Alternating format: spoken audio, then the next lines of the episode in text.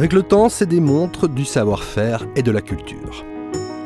Il y a plusieurs années, Jan von Kennel a hérité du savoir-faire de son père. Guillocheur n'est pas un métier commun, c'est pourtant bien cet art qu'il exerce dans son atelier à Cernier avec une poignée de passionnés. C'est vrai qu'il y, a une part émotionnelle, effectivement, bah, de reprendre l'entreprise de mon père. Et c'est de toute façon un métier de, passion où on a besoin d'être vraiment euh, complètement impliqué quand on guilloche pour amener toute notre concentration, aller jusqu'au bout des pièces. Le guillochage est notamment utilisé en horlogerie pour la décoration des cadrans et des boîtes.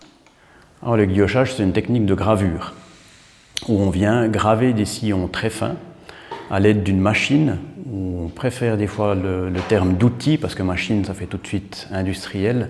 Et là, c'est vraiment un outil qui nous permet d'être précis et régulier dans l'usinage de ces sillons. Et comme on a des sillons qui sont très proches les uns des autres, qu'on va entrecroiser, entremêler avec des formes différentes, ça va nous donner un jeu de lumière. Et c'est vraiment ce jeu de lumière qui est recherché dans, le guillochage. C'est purement décoratif. Il n'y a aucune fonction autre que d'amener euh, de l'émotion et du plaisir. Actuellement, on est cinq, dont, trois personnes qui, qui guillochent. Pour être guillocheur, il ne faut pas avoir forcément une formation particulière, c'est plutôt des profils. C'est des gens qui ont la capacité de se concentrer longtemps et des, comme on dit, des jusqu'au boutistes, donc des gens qui lâchent pas le morceau, qui vont vraiment au bout. C'est vraiment le guillocheur qui est responsable de la pièce qu'il fait. C'est lui qui a vu chaque ligne se dessiner les unes après les autres. Donc c'est lui qui peut attester de la qualité de cette pièce. C'est un travail artisanal, effectivement. Et si vous voulez, quand on, guilloche, on va amener des, toutes petites nuances.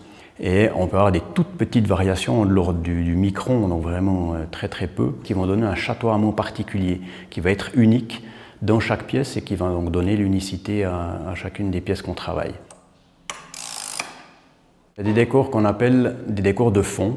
C'est-à-dire que des décors qui sont assez neutres. C'est-à-dire que quand on les fait jouer avec la lumière, ils vont juste donner un, effet décoratif uniforme et assez simple. il existe une autre sorte de décors qui, quand on va les faire bouger, vont donner un aspect décoratif complètement différent suivant l'angle entre la lumière et l'observateur.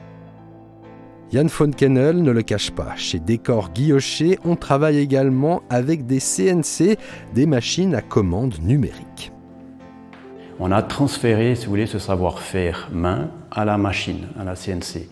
Et du coup, on a vraiment modifié cette CNC, adapté pour qu'elle fasse les mouvements, reproduire, qu'elle reproduise les mouvements qu'on fait à la main et non pas utiliser la, CNC comme on l'utilise habituellement en mécanique, mais vraiment adapté au, au guillochage. Et c'est devenu vraiment une guillocheuse CNC. Faite à la machine ou à la main, pas toujours facile pour un œil non averti. Alors c'est justement par la, sensibilité qu'on va pouvoir détecter ou, percevoir ces petites nuances qu'on amène à la main par rapport à la machine qui, elle, va effectuer un travail absolument parfait.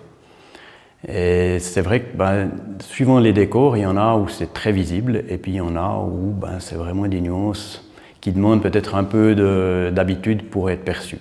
Il faut avoir l'œil et la sensibilité. Commercialement et éthiquement, il est primordial de pouvoir différencier et attester le travail fait main.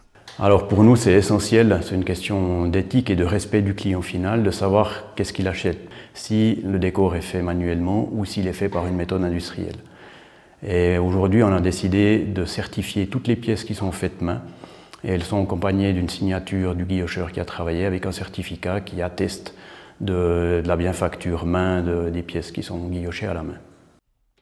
Historiquement, ben, comme mon père est reparti, on est reparti effectivement avec des, volumes euh, pour la, plupart des grandes marques. Aujourd'hui, ces marques ont internalisé le, guillochage et du coup, nous, on s'est redirigé vers les petites séries, vers les horlogers indépendants qui font des choses très particulières. Et du coup, euh, voilà, toute notre expérience est mise euh, au service de, ces objets particuliers. Des objets particuliers, pas toujours en lien avec l'horlogerie. Des bonnets, des porte-clés et même des couteaux arborent désormais la griffe de Jan von Kennel. Donc on est associé là avec un, forgeron du Jura qui, qui, a amené son côté au niveau de, la forge de la lame, de la, du manche et tout ça, Et, là, on a mis ensemble nos, deux métiers et on a guilloché une certaine partie pour, euh, pour faire ce, couteau. Historiquement, le guillochage ne vient pas du tout de l'horlogerie, il existait bien avant l'horlogerie. Et c'était vraiment une technique de décoration. Et l'horlogerie se l'est appropriée euh, au XVIIIe siècle. Et depuis, ben, ça a pris beaucoup d'ampleur. Aujourd'hui, c'est vrai qu'on associe beaucoup le guillochage à l'horlogerie, parce que c'est là qu'on le voit beaucoup, mais c'est aussi un peu lui rendre ses, lettres de, noblesse, de le ramener sur d'autres objets, parce que ben, le plaisir euh, décoratif, il peut être amené partout.